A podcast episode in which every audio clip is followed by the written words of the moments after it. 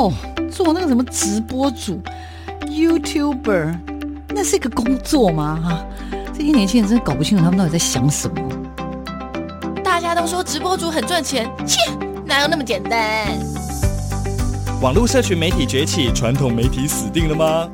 直播平台真的像你想象中的色情满满？它的真实情况到底如何呢？哦，个子又不是空气，怎么会外泄？哎呀，只要值钱吗？通通送你啦，随便啦。世界上没有绝对安全的系统，而人性是最大的漏洞。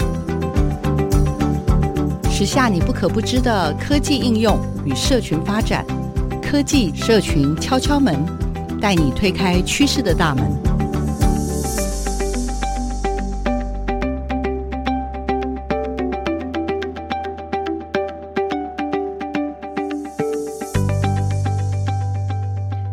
收听科技社群敲敲门，我是主持人小黄老师，欢迎我两位协同主持人来。大家好，我是现在目前服务于数位实验高中的汪汪老师，是科技敲敲门的老朋友了。没错，再来。嗯，我是目前服务于南投县的仁爱国中呃的资讯老师阿凯老师。好，今天呢，我们阿凯老师跟我好了，我们两个先协同访问一下我们。这个现在刚热腾腾出炉的这个怎么样？Sign Flip 的这讲者是吗？是不是？二零二三年 Sign Flipper 怎么念？请问一下讲者，你你是怎么？你要怎么被称呼？S F 年会，S F 年好，好，我们为大家邀请到的是 S F 年会热腾腾的讲者。今天我跟阿凯老师先来采访一下我们的讲者。就是我们的汪汪老师，汪毅老师。OK，汪汪老师，那我们刚刚有把你这样隆重的介绍出场来，然后因为这个阿凯老师知道汪汪老师得很多奖，对不对？没错，他那个得奖的历程非常的丰富，请你念一下。大概从一八年的时候就入选那个亲子天下，然后到后来也有参加天下杂志的这个微笑台湾创意教案的甄选。最近一次应该是哦，到二零二二年的时候有 XR 实境设计大赏，然后获得二奖。OK，就是都很会得奖了。哦，对，他说他的人生关键字念三一的快。哦，他人生关键字就是 AR，还有解谜跟 Gather Town。那能不能请汪汪老师讲一下，为什么那个 AR 跟解谜还有 Gather Town 是你的人生关键字呢？那个常听科技敲敲门的伙伴应该很常听到我在分享 AR，我自己就是很喜常年玩 AR，一八年开始接触 AR 以后就。嗯，一发不可一发不可收拾，回不去了。真的，我就一直都在艺术课程里面融入 AR 数位媒体科技的这些技术进来我的课程。那熟知我的朋友应该也会知道，我就是一个重度解谜控。我的人生呢，不是在前往解谜的路上，就是在密室里。嗯、所以也后来也很喜欢把 AR 的这些科技技术放进我的那个诶解谜游戏的创作或者解谜课程教材里面。那 Gather Town 是因为。疫情前两年疫情的关系，那当大家都没有办法再把自己关在密室里的时候呢，我们就把自己关在 Get Town 的密室线上云端密室里面，那把很多的课程教材啊，然后把很多游戏化的内容全部都搬到 Get Town 里面去，而且还可以在 Get Town 里面结合 AR。真的很夸张哎！好，来有请我们的协同主持人。协同主持人，你你认识他的时候，你知道他这么多 hashtag，最重要的，这个他的还有一个 hashtag 是他是艺术领域哦。就是一开始知道汪汪老师的时候，也是因为 AR 而认识啊。然后那时候他把就已经把 AR 用在 Gather Town 里面。那 Gather Town 又是呃比较早期在那个元宇宙盛行以前，其实他就已经是符合他那个元宇宙的精神。嗯、那所以他们。就是社群里面的人，其实早就已经在啊元宇宙里面去玩解谜，或者是体验这种共创，跟大家同时在一个空间里面去共享的这种经验或者这种体验。对，没错。所以汪汪老师，我、嗯、我认得你的时候，你就已经开始疯狂，而且因为我本来就知道你是艺术领域，可是你现在待的是数位时钟，你到了数位时钟，我们就已经有采访过你了，所以我们也知道你在学校。担任行政职，非常的忙碌，但是呢，还是持续在解谜的路上，或者在，或者是在 AR 的路上，AR 的路上，对不对？所以这次去，嗯，我觉得去 Sign Flipper 很棒，因为它是很新鲜的，就是前一段时间暑假期间刚分享完，所以来个线上解说，好吧，好？吧，来跟我们介绍一下，就是其实你这次去 Sign Flipper Sign Flipper，Sign Flipper 到底？我们可以简称 SF，OK，我都叫它 SF。好，二零二三年的 SF 呢？请问一下汪汪老师，你去带给大家什么样的 AI 大脑一下？来，有请。好了，因为我们在共备这个讲座。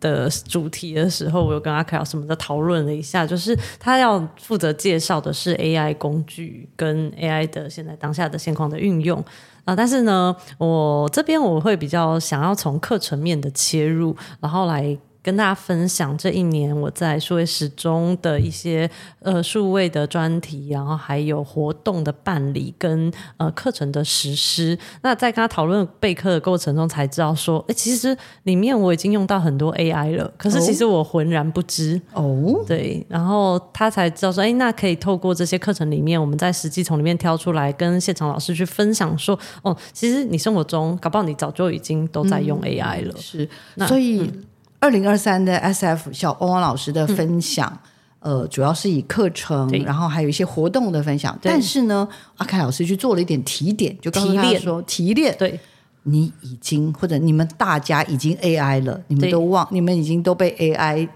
稍微啦制约了，但是你们却没有觉察到，可以这样说嘛？对不对？嗯，对，类似就是，嗯，你们使用的工具其实。都有 AI 在里面，嗯，而不是说一定要哪一些名称才叫做 AI。嗯、哦，懂懂懂，好好好。那汪汪老师，我太好奇了，赶快把握时间。今天因为要分享的东西非常的多，来先告诉我们一下，你那边有吗？哈，你自己是，是要不要来分享一下你这次在 SF 里面玩了什么有趣的东西？有请。那我们我这边哦，在年会的时候分享了主要三趴的活动。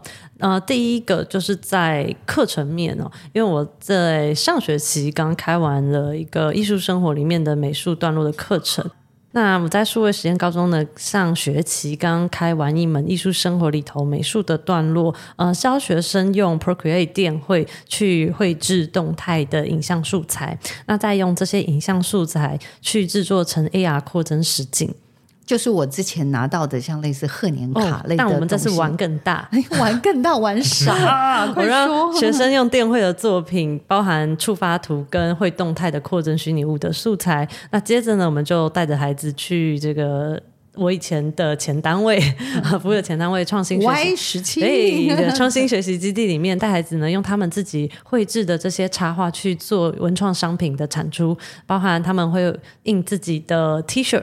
然后还有马克杯，好用用热升华、热转印的这些器材，那他们就会可以生成出自己独一无二的商品，就不会让他的这个数位创作只是停留在电绘而已。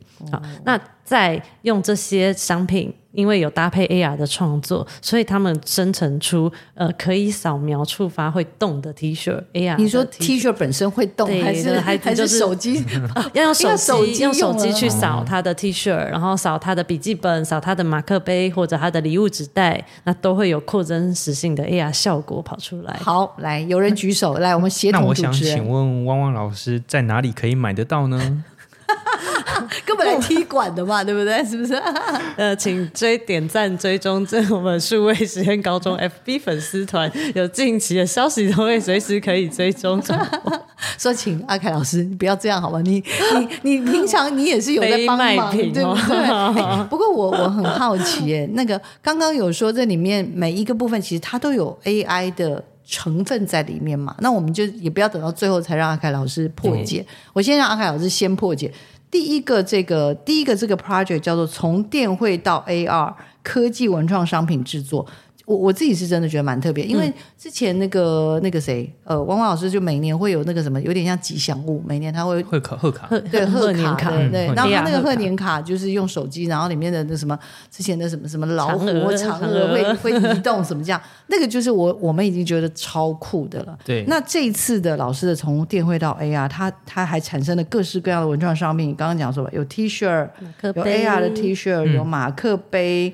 还有啥？还有周边商品，嗯，还有纸笔记本、笔记书。笔记本，Oh my god，忙昏了呢！好，老师来，好，破解。嗯，啊、哦，不能说破解，就是 如果从解析来说，他们电绘的部分，电绘部分他们使用到的软体叫 Procreate。对，那 Procreate 这个电绘软体里面呢，譬如说他们有用到一些着色的方式，或者是他画一个圈圈，然后把颜色丢进去，这样的这个功能呢、啊，就已经是 AI 的功能哦。这 AI 里面的，它要去辨识说这个范围是一个圈圈，而不是一个方形，所以它。把颜色投进去的时候，它就会真的是涂成一个圆圈圈的形状。嗯、所以其实它的这个软体早就已经把 AI 融入进去，只是它不会特别去跟你说：“哦，我这是一个 AI 工具。嗯”可能对于公司端来说，他们就是没有必要去特别讲这件事情。但是对创作者或者是使用者这一段，他觉得：“诶，这是一个好方便的工具哦，我不用重新再从头到尾把这个圆圈圈涂满，甚至涂出去等等的。”我要举手，请教一下那个我们的阿凯老师。所以呢，其实，在我们使用的好多好多的相关的软体里面，它其实都有一个优化的过程。所以说，比如说以前可能就是你要做什么，像刚刚讲的定位，就真的是要慢慢的。你今天要画圆形、画方形，就要慢慢的一点一点的涂。但它现在的例如啦，蛮多功能，它可能就是让你很方便，你圈一下，它就懂了说。说哦，这个这一段就全部都是要涂一个颜色，就是它它用一些步骤去，有点像是听得懂。让这个软体变得很听得懂，或者是优化你的步骤，帮你的步骤精简。嗯嗯，懂懂懂。所以我们就可以用比更少一点的时间，然后去完成相对复杂的一些作品，对不对？是。所以哇，这个这个真的这样就有差哎，就是要两边这样，两位老师这样子，一个说书，一个一个解书，这样哇，这样真的是。我变聪明很多，听众朋友应该也觉得不过瘾，对不对？没错。然后接下来，汪汪老师要跟我们解释一下，介绍一下他的线上数位策展。哦，好厉害！我刚刚利用听歌的时候，已经混进我们的那个叫做 “special” 的元宇宙学院，好好玩哦，在里面好漂亮哦。我们在那个游泳池里面 正在看妹子，很好笑嘞。好了好了，那先讲一下。咖啡这首歌有应该有没有什么特别的意思？还是就是单纯就是喜欢？来，有请。嗯，就是很好听，就是好听，好听，好好好。那就是单纯就是漂亮，好吗？我们的 special 元宇宙学员就是单纯的漂亮。来，老师跟我们介绍一下，为什么要盖一个这种漂亮的、充满樱花树的元宇宙学院？好的，那就是呃，我刚才跟小文老师分享哦，Special 其实我觉得它就是一个三 D 版的 Gather Town，所以我现在比较少时间待在 Gather Town 里面，我大多数时间就泡在 Special 里面。那开始接触这个平台，其实它的概念就是跟 Gather Town 很像，它就是一个呃，让大家可以在线上去进行虚拟社交，然后在虚拟空间里面互动的一个平台。嗯、那它其实最早一开始的这个目的哈、哦，是为了要。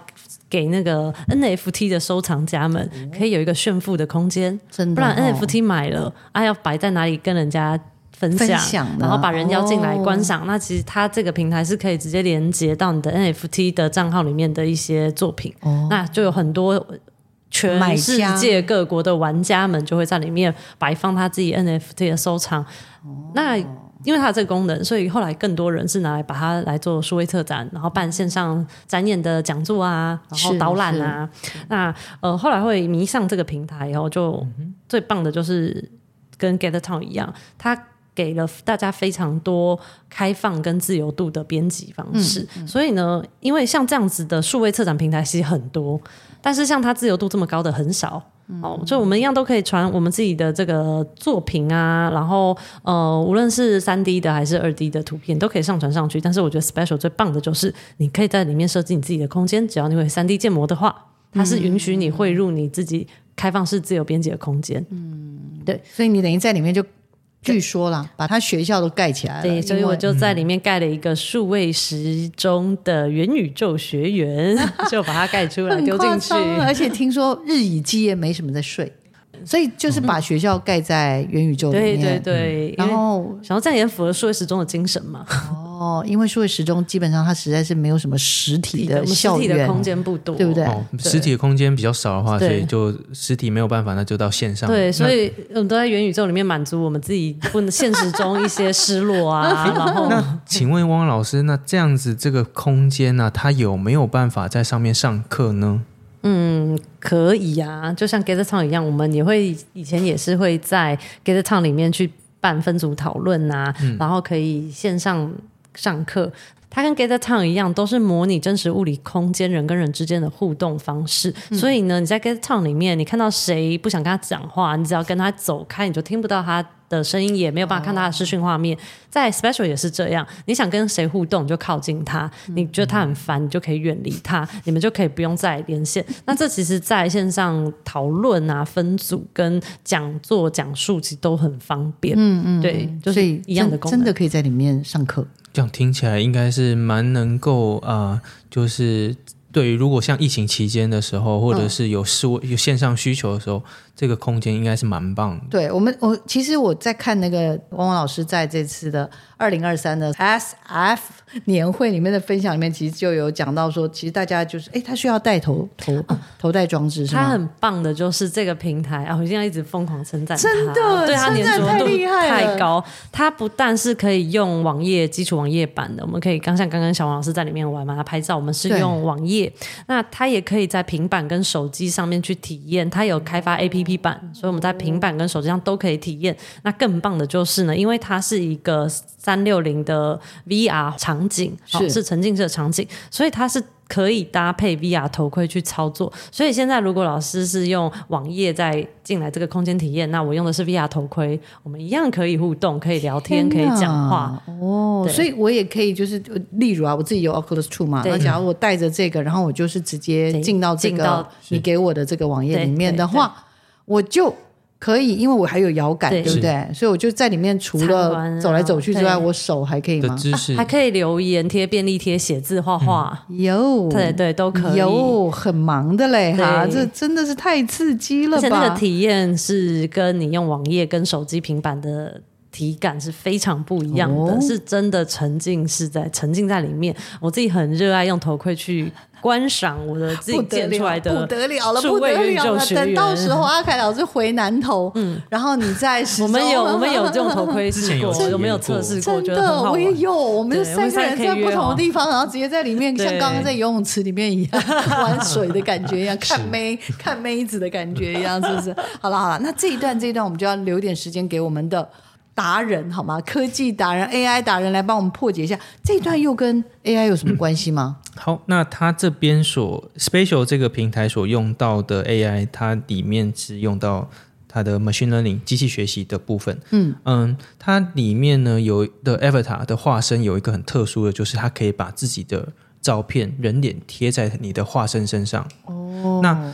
他如何做到这件事情？我们一张照片明明是平面的，他怎么能够贴合？我们人脸是有高高低起伏的嘛？对，他如何贴在上面呢？他就是透过呃机器学习模组化去帮你，嗯啊、呃，把你的图片贴在你的人的根据你的脸啊、脸型啊，或者是眼睛、鼻子、嘴巴的位置，去服贴的。所以这样子，你就可以让你的化身拥有你的。样子，如果你是偏好，因为有些人是偏好呃真实的样子，是想要做孪生的数位孪生，但也有一些人他比较偏好是做化身。所谓数位化身，我这边的定义是，嗯、呃，你可以跟你真实的样子不一样，你可以是一只恐龙的样子啊，嗯、或者是你是一个呃很小很小的罐头人，嗯，等等的。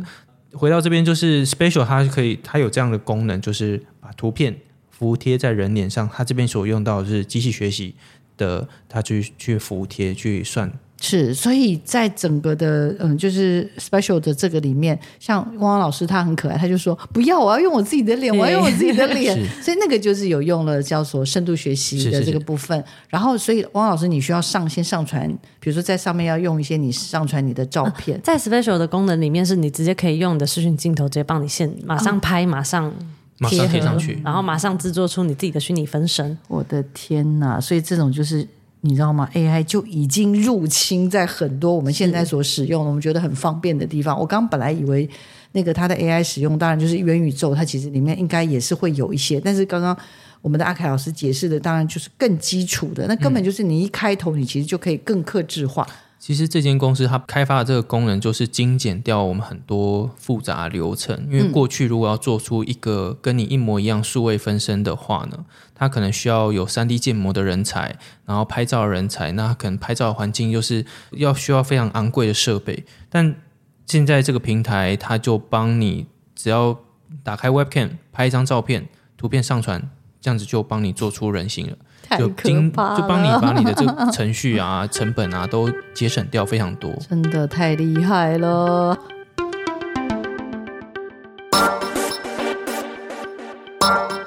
生活中有哪些科技知识与应用呢？透过任意门带你练就一身穿墙术，悠游于科技资讯的银河宇宙。科技任意门。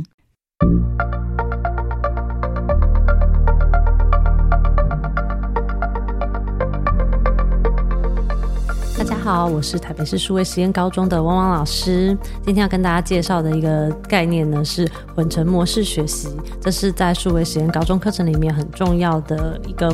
课程教学模式哦，那什么是混成模式呢？就是我们上课的学生可以自由选择，他要在学校实体进行，还是他可以远端选择在他家或在咖啡厅或在任何地方来进行这样子的课程。嗯，因为呢，运用数位工具的方式，大家可以都拿着同样的载具，但是又可以连接远端的视讯，那一边可以远端学习，一边也可以实体跟老师有更多直接的互动。所以呢，在学习上多了不同的选择，这样你了解什么是混成模式学习了吗？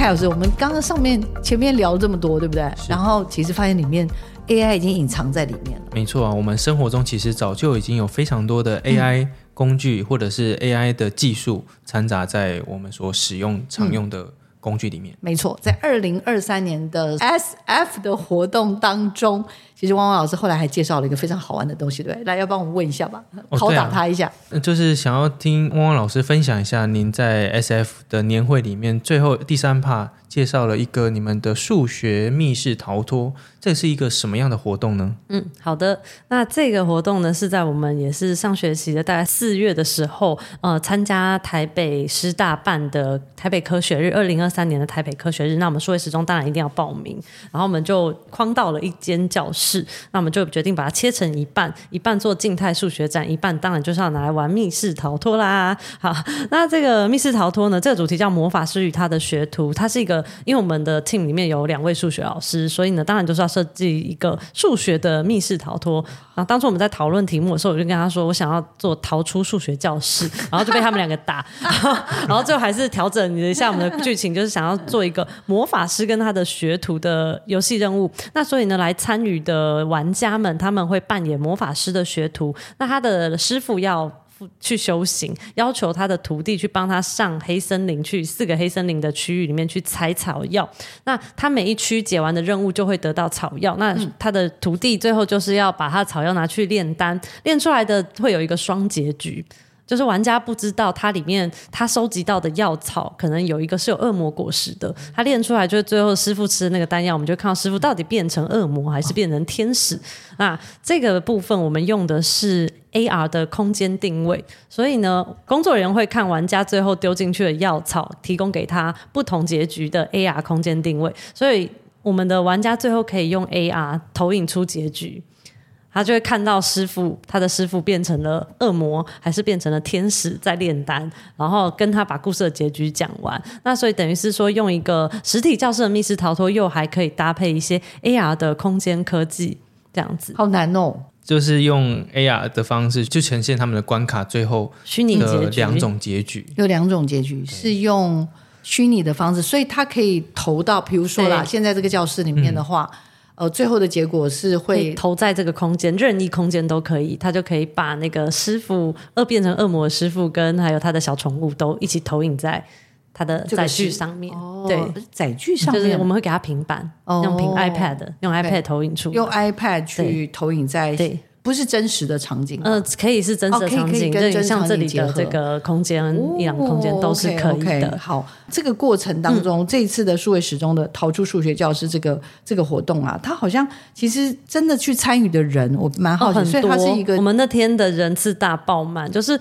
我们每半个小时一场，然后从早上九点到下午关馆五五点，每半小时完全没休息，然后学生都快腰快断了，他们就是要一直疯狂带场，然后我们自己也没料。到说怎么我们因为我们在最高楼层最边间，然后想说应该不会有人来吧，那就没想到就是意外爆满。然后可以再分享一个，还有一个段落就是。游戏过程中还有一个很重要的桥段，我其实有用到 AI，这个是我自己有意识知道说这是 AI 工具，就是也是被阿凯老师推坑的 DID。那因为呢，我的伙数学老师的那个 team 他们就会讲说，我们想要放四个很历史上很有名的数学家当成森林的守护者，那玩家们走到那里呢，他就可以呃看到那数学家的画，然后我就跟他们说，玩画就。不够数位时钟，我们要玩大一点。我们要让这个数学家会动会讲话。那玩家们呢？当然就是要用用 AR，当他们去扫描画作的时候，那个画里面的数学家，四位数学家就是什么切诶，笛卡尔啊，然后高斯啊，然后这个还有两位我忘了他谁，记得吗？尤拉之类的，不是，不是，不是。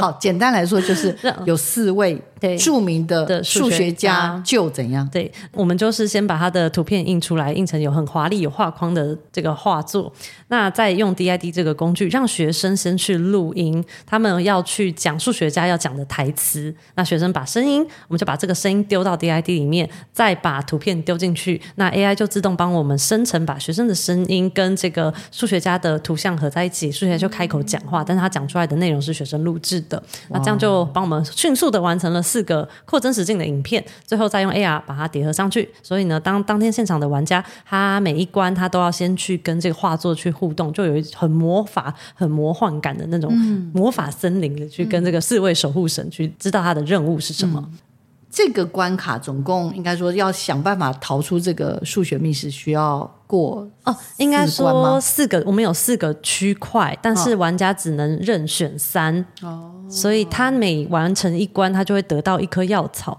但是他不知道他会拿到什么草是关键，得到关键结局的条件。对对，所以当他把这个草汇聚在一起，汇聚在一起炼丹的时候，然后炼出来的可以用那个 AR 去 AR 去看到他的结局，看到他的结果嘛。刚刚讲，然后另外当然就是里面也善用了这些，就怎么说，就是善用了这些刚刚讲的 AI 的一些工具，然后把它整合在一起，所以它里面也会有图，但是这个图的本身，这个数学家是会讲话的，讲话会动会动的哦，哇，好厉害！所以玩疯了，大家都觉得太好玩了，对不对？哎，老师要不要帮我们破解一下？这里面有意识的用了 DID，对对不对？这个小王老师上学期上课好像也有用，就是他好像他要不要阿凯老师解释一下？这个 DID 到底是？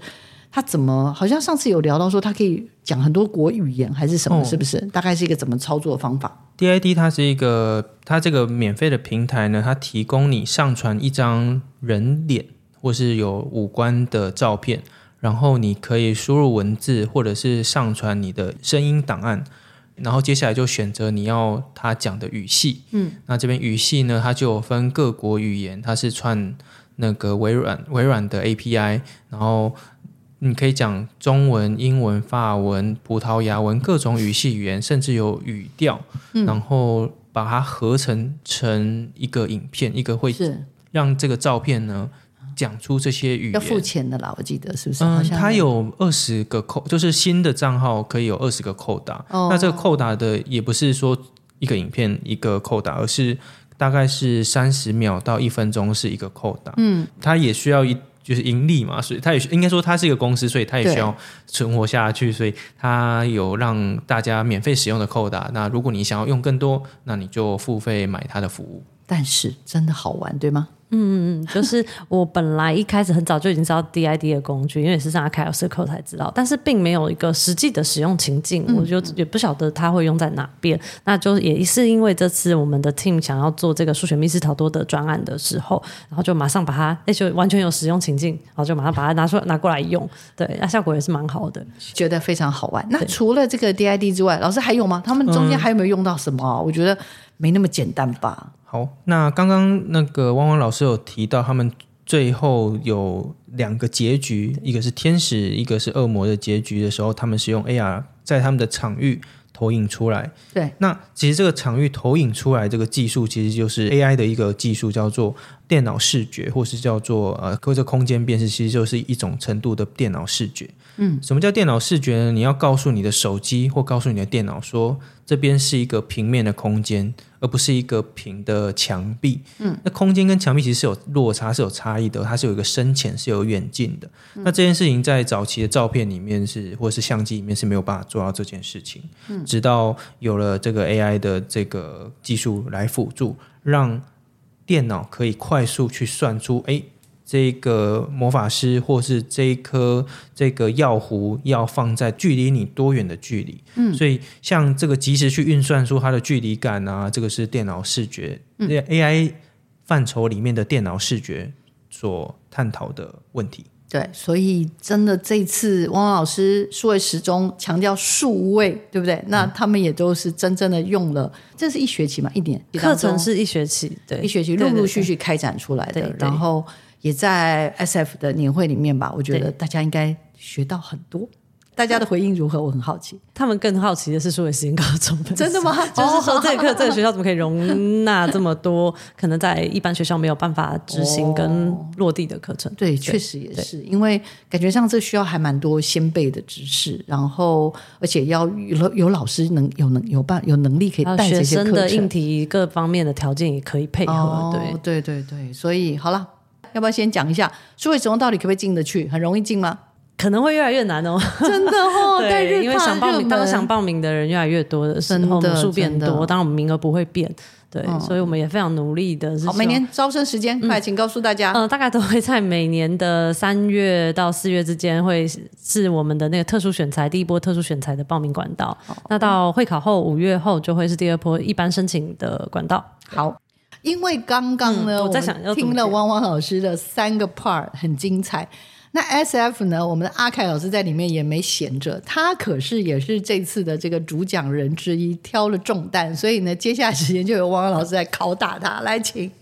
好哦，那我这边想要请阿凯老师来帮我们分享，因为在数位实验高中，嗯、像 Mirror 啊这个数位工具是我们在前面分享的是美术课程，对，那其实我们有很多必修课程哦，有一个数位工具叫 Miro，那它其实是我们每一个必修课几乎老师们都会跟学生大量使用，无论是在线上还是在实体课程，大家都不断的使用 Miro。那我很好奇，雅卡老师在年会里面呢、啊，针对 Miro 这一趴有没有想要跟我们分享的？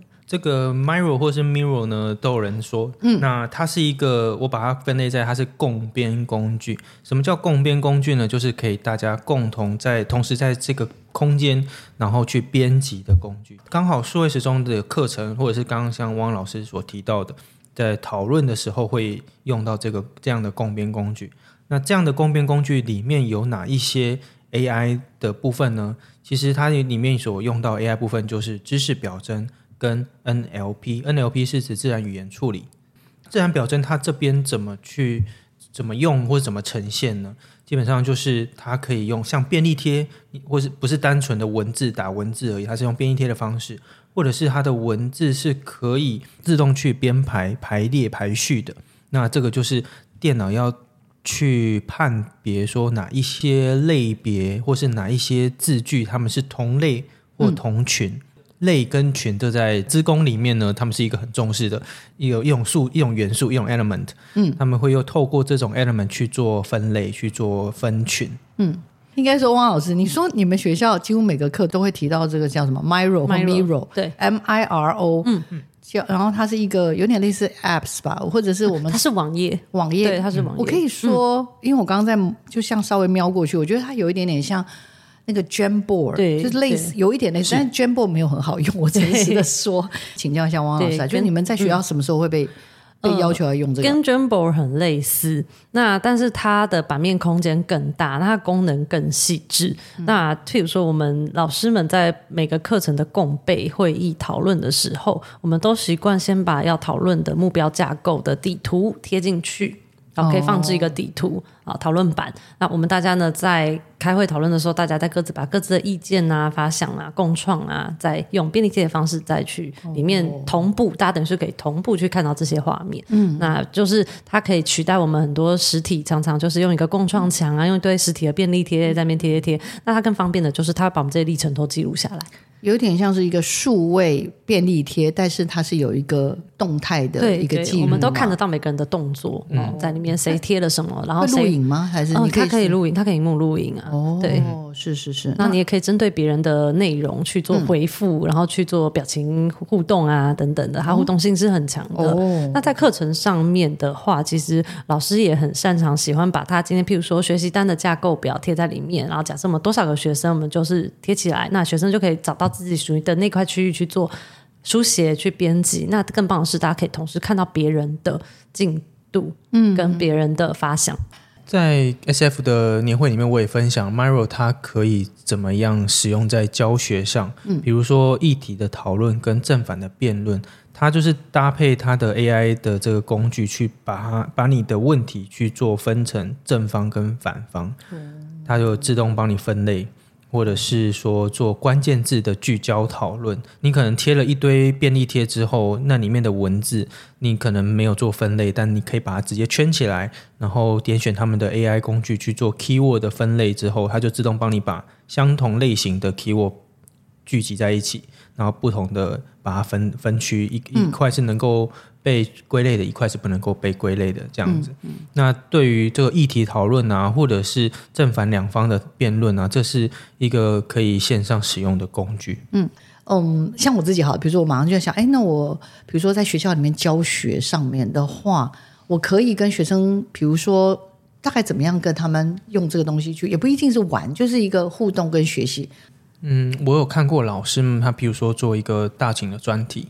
每一组的组员，他们都有分配到不同的工作区域或是工作内容，是所以他们就在开一个大的 Miro 的空间，那就分你是前段的小组，那就在前段的部分开始把你们的资源或是你们找到的资料放上去。嗯，那中段、后段等等的，这样依序的在各自的岗位去完成你们的任务。嗯，那整个 Miro 的范围就是整个任务。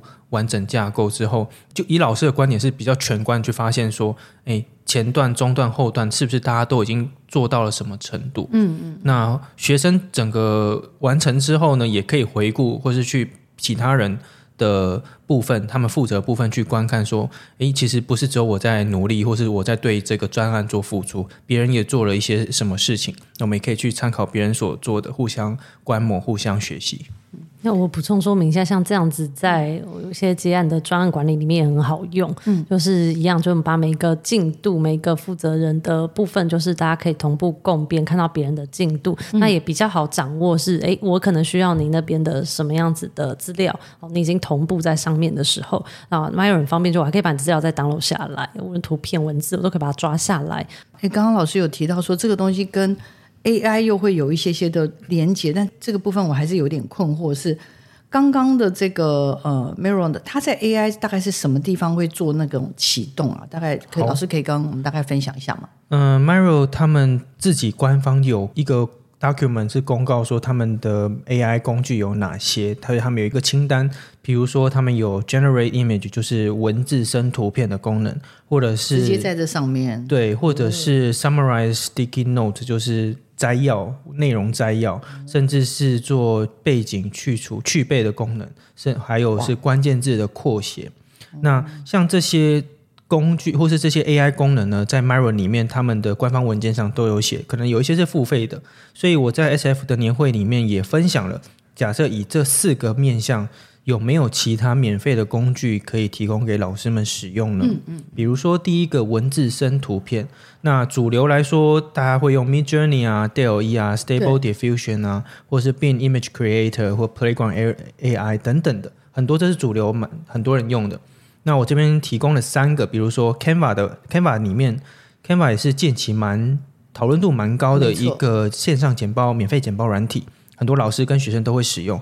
那里面呢，就有文字生图片的这个功能。嗯，那为什么会介绍它？是因为它支援中文的提示词，所以你可以打中文说“功夫熊猫”，它就会生出一个功夫熊猫的图片。嗯，第二个是一个叫做 Black Edit Lab。Black Edit Lab 它是一个文字生三六零 VR 图片的工具，也是一个免费的工具。